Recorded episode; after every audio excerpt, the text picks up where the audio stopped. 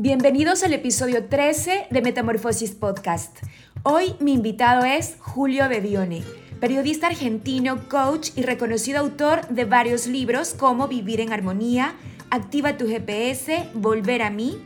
Ha vendido cerca de 195 mil libros con mensajes para el desarrollo personal y espiritual. En esta ocasión nos deja algunas reflexiones sobre cómo construir relaciones más armoniosas, cómo transformar creencias limitantes.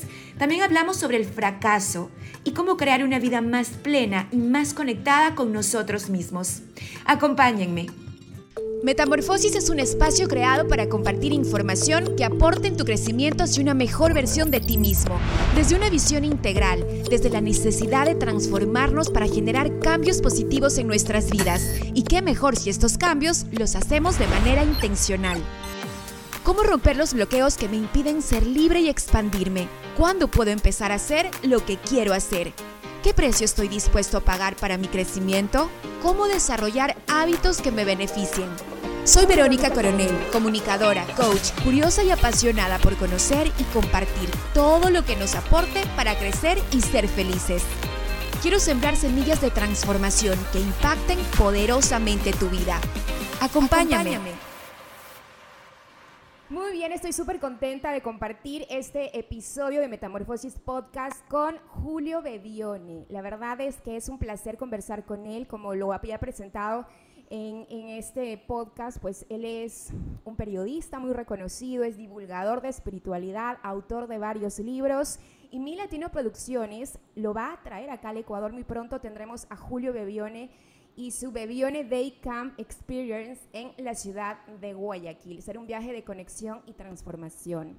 Y para hablar un poco de esto y muchos más temas, lo tengo acá conmigo en Metamorfosis Podcast. Julio, qué gusto poder compartir contigo este espacio. Hay tanto que podemos aprender de ti a través de tus libros, como Vivir en la Zona, Activa tu GPS, Volver a mí y otros más. Nos das algunos mensajes de sabiduría, de crecer en conciencia y mucho más. Así que será un placer tenerte nuevamente en el país. Sabemos que no es la primera vez que has estado acá, así que te esperamos con, muchísima, con muchísimo gusto. ¿Cómo estás? Muy bien, Verónica, encantadísimo. Así es.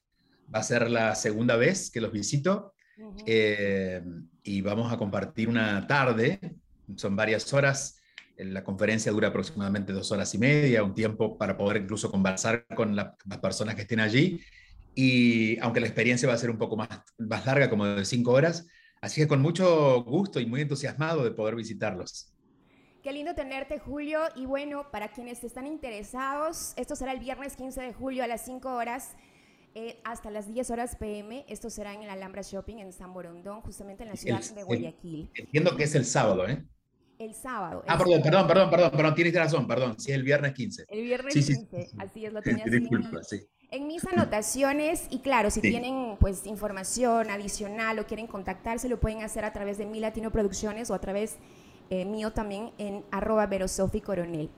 Julio, podemos hablar de tantas cosas, pero un poco em, me identifico con este libro que tú has escrito, Volver a mí, en donde creo que en algún momento a las personas nos, nos llega este momento de despertar o este, este momento de reconectar con nosotros mismos. Y tú hablas en este libro de conectar con nosotros y aprender a vivir con nuestro mundo interior. Es como el inicio para este, este despertar en conciencia.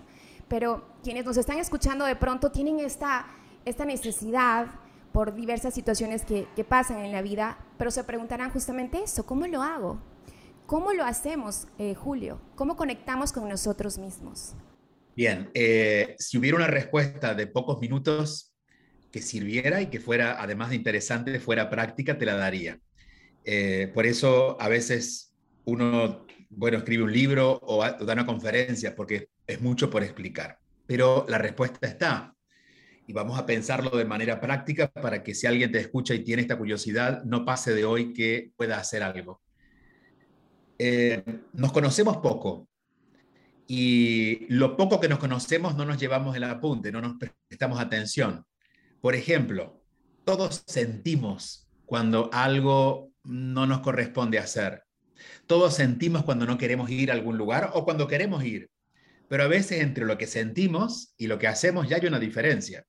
A veces ni siquiera llegamos a sentirlo, pero todos tenemos esta opción de, prestar atención a eh, cómo hay una parte interna que siempre se revela en todas las decisiones.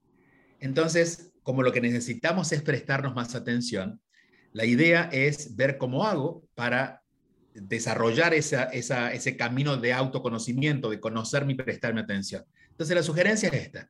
Todos tenemos a alguien que nos interesa de verdad. Si son mamás, seguramente serán sus hijos. Pero si estamos enamorados, será la pareja o, o un amigo, un buen amigo. Hagamos una lista de todas las cosas que le hacemos para favorecerle a esa persona, que le hacemos en favor de esa persona, el tiempo que le dedicamos, cómo dejamos pasar algunas cosas que no nos gustan de esa persona porque la amamos, eh, cómo nos interesamos, es decir, no es, no, no es que no, no me da igual leer su WhatsApp, me interesa de verdad que dice, y también me interesa que si no me respondió, no asumo, no lo, no lo maltrato diciendo no le intereso, pensaré, está ocupado. Entonces voy a hacer una lista de todas las cosas que hago por esa persona que amo y esa misma lista la voy a transformar en una lista de trabajo conmigo. Me voy a dedicar ese tiempo a mí, voy a dejar pasar esos pensamientos oscuros que a veces me maltratan a mí mismo, opinando algo malo acerca de mí. Voy a crear una relación amorosa conmigo.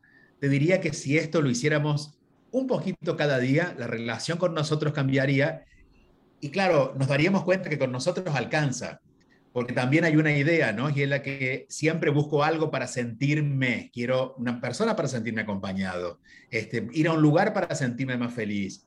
¿Qué tal si empiezo a ocuparme de mí para darme cuenta que muchas veces lo que quiero sentir lo puedo sentir por mí mismo? Y luego puedo ir, pero ya voy más completo, ¿no? Así que por ahí sería la respuesta.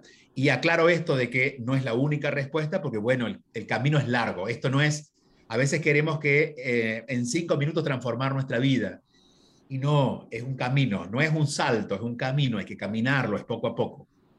Y eso es lo lindo, es un proceso que hay que caminar y en ese proceso te vas a encontrar también con, con algunas circunstancias, dificultades que te ayudan a crecer y a aprender también, ¿no? Que es parte del proceso. De todo, todo, de todo.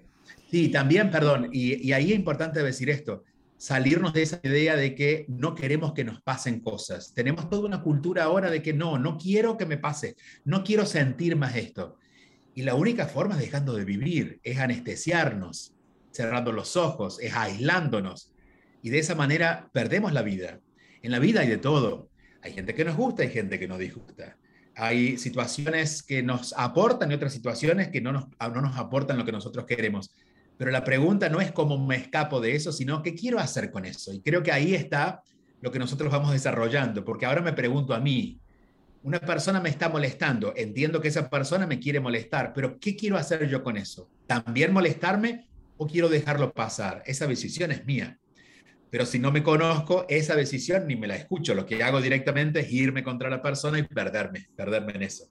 Julio, y cuando tú mencionas también algunos de tus libros, em, justamente esto, que lo que presenta o lo que se presenta en nuestra vida es una persona, una experiencia, es un reflejo de lo que está pasando contigo. ¿Cómo entendemos esto? ¿Cómo es un reflejo esa persona que por decir me está molestando, me está criticando, me está juzgando, me está haciendo sentir mal, o una experiencia que vemos en todo el mundo, no sé, la guerra, la violencia, eh, todas estas situaciones tan difíciles y a veces nos sentimos impotentes de no poder hacer nada y a veces queremos hacerlo todo, pero al mismo tiempo nos dejamos como a consumir por eso que está pasando. Eh, ¿Cómo entender que esto que está pasando afuera es un reflejo de nuestro interior? Ok, y ahí hay varias, has abierto varias puertas y voy a, voy a meterme por dos. Eh, y, voy a dejar para la segunda, la respuesta, segunda parte, el, cómo nosotros proyectamos en los demás lo que somos o lo que nos pasa. Pero hay una frase que dijiste y es, queremos hacer todo o nos sentimos frustrados porque no podemos hacer nada. Y en realidad los dos extremos son imposibles. Yo no puedo hacer todo, con nada. Eh, y si eres mamá o si una mamá no se escucha, sabrá que tiene sus límites en ayudar a un hijo. Puede consolarlo, pero no puede hacer que se le pase la tristeza. No podemos hacerlo todo. Y tampoco podemos reconocer que, bueno, en esto no me meto porque no puedo hacer nada. Yo no puedo hacer nada para que la guerra en Ucrania cambie, pero inspirado en eso yo puedo hacer que algo cambie en mi relación con mi vecino. Porque si pienso que Putin es una persona que tuvo madre y padre, que creció en un hogar, quizás en el hogar que creció, bueno, no hubo eh, una buena relación para que llegara a esta locura, porque quizás mis hijos que crecieron en un hogar más amoroso van a ser diferentes. Entonces, ¿qué puedo hacer yo desde mi lugar para empezar a hacer un cambio? A veces podemos hacer poco, a veces podemos hacer mucho, pero no podemos hacerlo todo. Y lo segundo es que la tendencia cuando hablamos de que el mundo es una proyección de nosotros o que todo es nuestro espejo, es que si vemos algo decimos, ¿cómo puede ser mi espejo un ladrón? ¿Cómo puede ser mi espejo la guerra si yo no soy así? Y otra vez, es una respuesta corta para algo que debería ser profundizado, pero en síntesis, lo que proyectamos es lo que sentimos en ese momento. Por ejemplo, pensando en algo lejano, lejano físicamente o geográficamente como la guerra. Para algunas personas, la guerra la sienten como una gran injusticia. A otras personas les enoja mucho. A otras personas no les, no les da igual porque no están viendo nada que vaya a perjudicar en este momento su vida. Lo que cada uno ve, lo que cada uno percibe de eso que está ocurriendo es mío. Entonces, si tú pasas y me gritas tonto, es verdad, tú me estás diciendo tonto.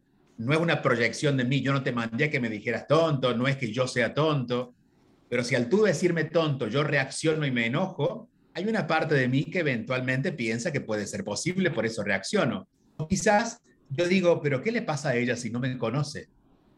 Lo que yo voy a hacer con eso es mío. Entonces, de la forma que yo reacciono, no está determinado por cómo tú actúas o por cómo es el mundo, sino por lo que yo voy a proyectar de eso que, está pasando o de lo que me has dicho que ya está en mí. Entonces, cuando yo trabajo en mí, nada cambia alrededor como tal. Digo, yo voy a hacer cambiar la guerra en, en, Ucrania, yo no puedo hacer que los gobernantes cambien, yo no puedo hacer que mi primo que no me saluda me salude, yo no puedo hacer que mis hijos me obedezcan cuando yo quiero, pero yo aprendo a vivir en paz con eso. Y esa es la forma en que nosotros hacemos un camino de autoconocimiento. No intentando controlarlo todo, no dejando de hacer todo o, hacer nada, sino de ocupándome de ver qué me pasa a mí con eso que pasa afuera o qué me pasa a mí con eso que me dice mi pareja. Y allí es cuando empezamos de verdad a tener un camino hacia adentro. Y eso me gusta porque me lleva al otro tema, eh, que también tú tienes un libro, Relaciones, Vivir en Armonía, porque precisamente en las relaciones de pareja, digamos, o también en las relaciones entre madre e hijos, padre e hijos, hermanos, hay siempre conflictos, hay siempre estos roces y estas culpas y estos juicios. Y, entonces el trabajo en ese sentido, eh, Julio, como ya lo has mencionado, cuando se trata de parejas o de relaciones es no esperar que el otro cambie, es empezar por nosotros, realizando esos cambios. Pero ¿qué pasa cuando quizás me pongo a escuchar em, respuestas o inquietudes de, de, personas que dicen, ah, pero es que, ¿cómo voy a soportar esto? O es que yo no soy así, entonces, ¿cómo acepto esto que va en contra de mis principios? O es que esto que estoy aceptando me está, mal, me está matando, me está molestando, me está haciendo sentir mal. Eh, lo que me dice no me gusta, me duele, me hiere, etc. Eh, en ese sentido, ¿cómo poder avanzar en, unas relaciones armoniosas, empezando por uno mismo? Y también hasta qué punto entendemos que también hay que poner límites o saber decir no, que también es parte del amor propio. Ok, eh, ocuparse de mí no significa no poner límites, sino que se trata de poner límites precisos. No poner límites porque yo tengo miedo, sino poner límites porque me respeto. Si tú quieres hablar conmigo y yo te miro y digo, yo no quiero hablar con ella sin sé lo que me vas a decir, en realidad estoy poniendo límites, pero con miedo. Eso no crea armonía. Ahora si yo, que te conozco y no me interesa lo que me vas a decir, te digo, mira, a mí no me interesa hablar contigo de este tema. Gracias por tenerme en cuenta, pero acabo de ser cuidadoso, respetuoso, amoroso, ordenado y puse límites. Entonces, no se trata, de hecho, necesitamos poner límites. Lo que pasa es que ponemos límites siempre desde nuestros miedos. Ni siquiera le ponemos, digamos, los límites no están basados en el otro, sino están basados solamente en los cuentos que nos contamos. Y por eso nos perdemos de vivir y por eso tenemos tantos conflictos. Entonces, sí, tenemos que aprender a poner límites, pero aprender a poner límites no pasa en estudiarte a ti para ponerte límites a ti, sino estudiarme a mí, a ver qué, qué límites necesito yo. Y eso hace que también se facilite la vida. Si yo sé que, por ejemplo, tengo poca paciencia, no, ya sé que en algunas eh, situaciones voy a tener que poner límites. Mira, te estás demorando demasiado. Entonces, para mí sería, de hecho, se me hace más fácil vivir porque ya me conozco. No soy tan paciente, entonces cada vez que alguien demora, o sé que si alguien demoró una vez y va a volver a demorar, le digo, mira, yo te puedo esperar cinco minutos, no más de eso. Eso es orden, eso es claridad. No se trata de decir que sí a todo, ni se trata de decirle que no a todo, sino que establecer como un orden en la vida en base a quién tú eres. Pero volvemos al punto uno. Cuando no sabemos ni quiénes somos, los límites los ponemos como quien mete la mano en una bolsa de límites y saca uno como para poner un límite, pero al final ni siquiera son límites que nos representan. Julio, y en otro sentido, en otro, en otra, ah, en otro tema, que bueno, todo está igual conectado, pero ¿cómo ver el fracaso en, en, la vida, el fracaso eh, en una sociedad o en un mundo en el que el fracaso es como lo peor que puede pasarte en el mundo? Y estamos tratando justo de, de entender ese fracaso como una oportunidad y lo mencionaste al inicio, pero pasan cosas en ese momento, sientes cosas, eh, puedes derrumbarte, dependiendo cada quien qué herramientas tenga, pero podrías derrumbarte, deprimirte y salirte incluso del camino de este crecimiento si es que lo has empezado ya, si ya lo tienes en conciencia, o querer botar todo por la ventana.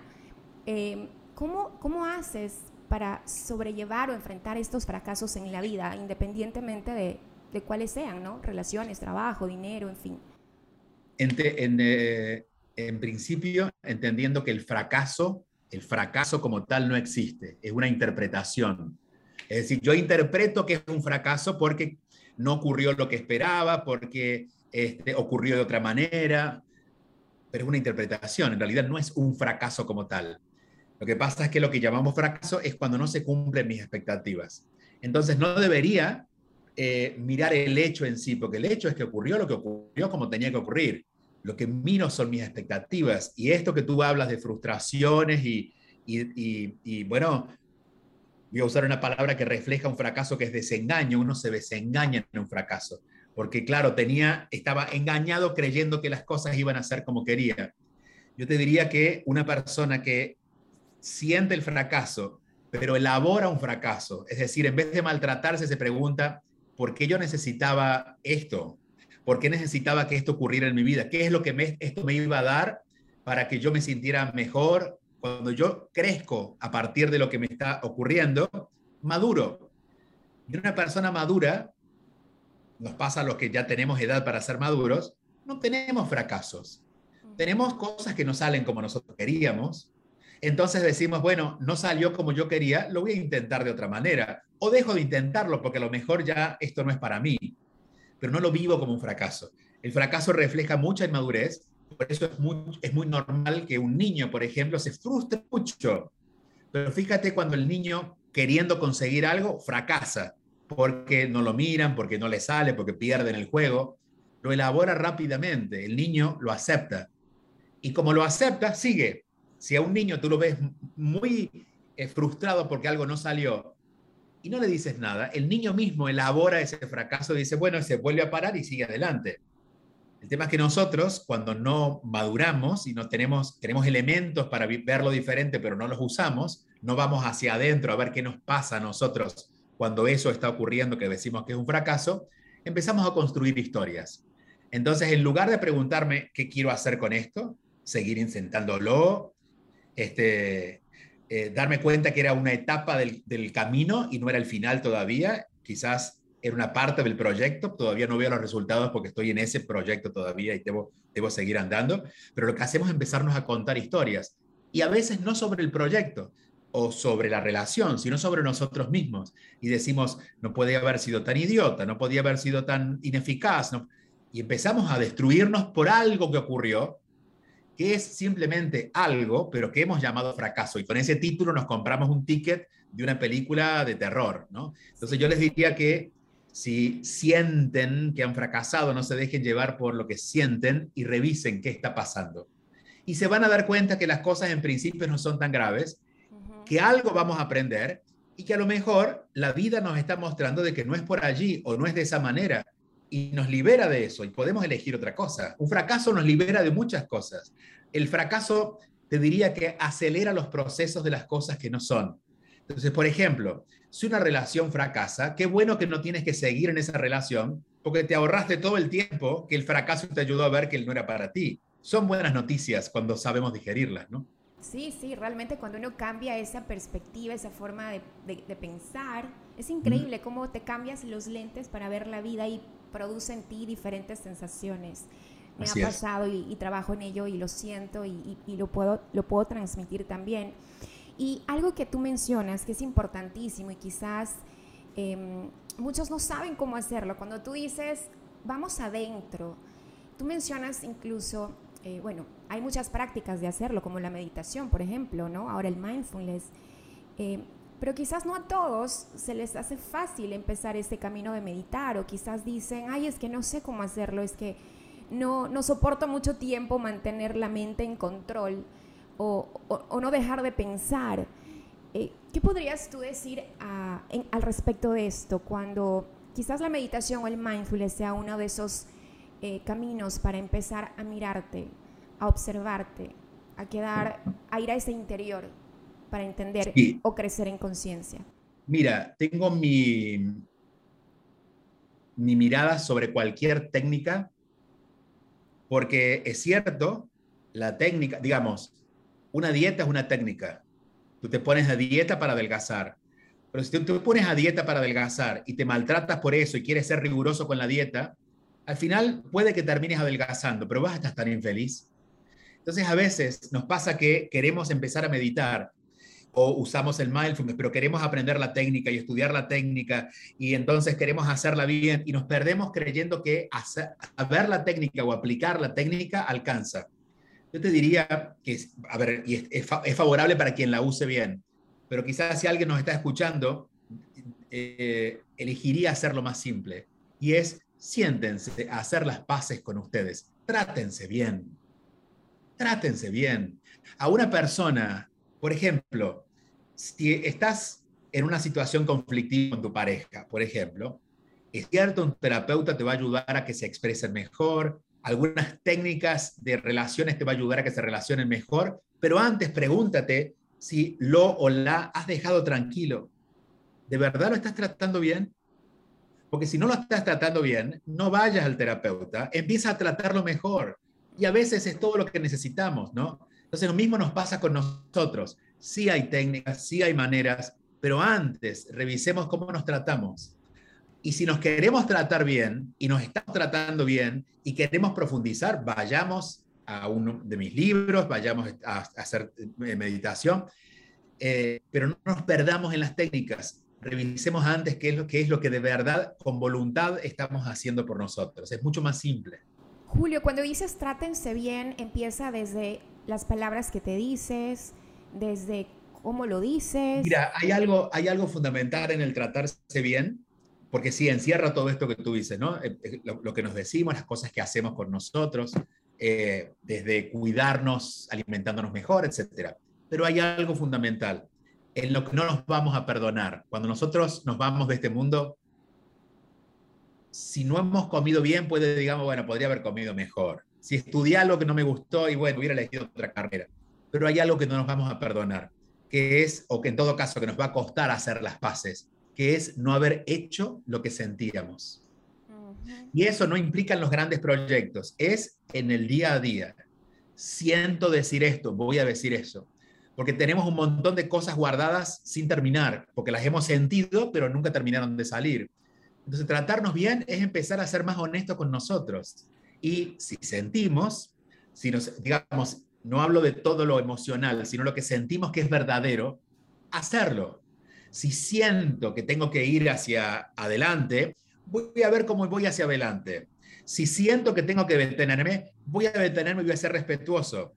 ¿Cuántas personas sienten que tienen que tomarse, por ejemplo, algo muy simple, un descanso? No, no, no, su, su mente no las ayuda, porque la mente dice, estás muy joven para estar descansando tienes mucho por hacer, tienes que producir, pero sentimos que tenemos que tomar un descanso. Entonces, empezar a escuchar lo que sentimos es el el primer eslabón de esa cadena que nos va a llevar a que nos tratemos bien.